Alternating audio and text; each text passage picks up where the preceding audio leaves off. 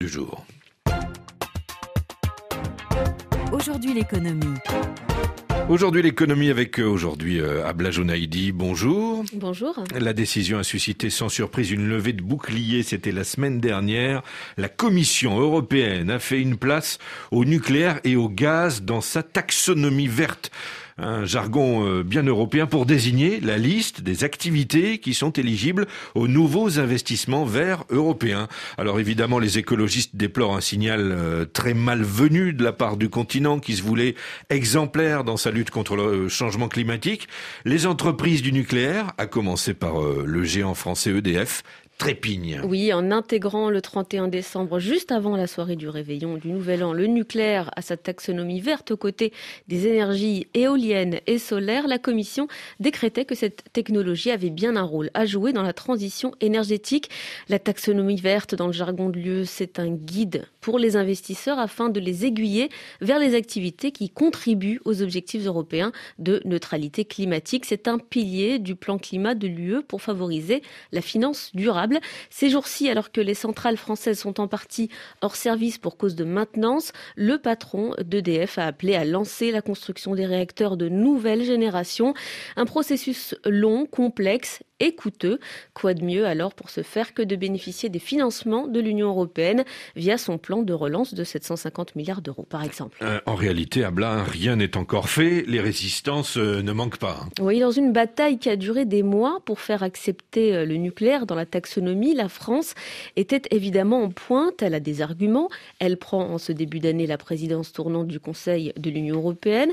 Paris veut sauver sa filière nucléaire et garantir dans le même temps son indépendance énergétique et pour cela, elle a agrégé le soutien tacite d'une dizaine de pays favorables au gaz, pas au nucléaire, au gaz, afin de soutenir leurs revendications respectives. C'est le cas de la Pologne, de la Hongrie notamment.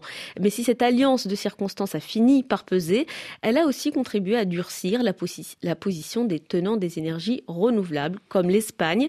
L'Autriche, elle, menace de saisir la justice contre la décision de la Commission. Et puis il y a le poids lourd allemand, l'Allemagne, avec une équipe dirigeante plutôt tiraillée sur ces questions. Hein. Oui, tiraillée entre ceux qui rejettent le nucléaire et le gaz et ceux qui sont soulagés de voir le gaz conforté comme énergie de transition. L'Allemagne incarne sans doute mieux, le mieux cette dépendance européenne au gaz dont on voit aujourd'hui les conséquences hein, au niveau géopolitique dans le bras de fer avec la Russie.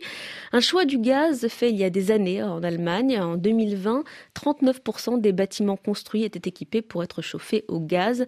Bien qu'émetteur de dioxyde de carbone, le gaz naturel est une énergie modulable qui peut servir de transition vers une économie bas carbone en attendant que les alternatives renouvelables se déploient pleinement. Voilà, c'est désormais la position de la Commission européenne.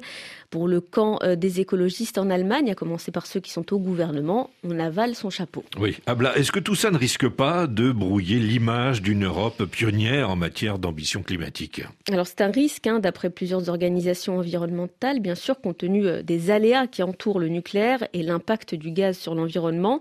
L'Europe ambitionne depuis 2019 de devenir le premier continent neutre en carbone en 2050. Son exemple est scruté de par le monde. Il peut et il doit servir de référence internationale. Aujourd'hui, Bruxelles donne au gaz naturel d'une part et au nucléaire d'autre part un rôle dans la transition énergétique afin de satisfaire les uns et les autres.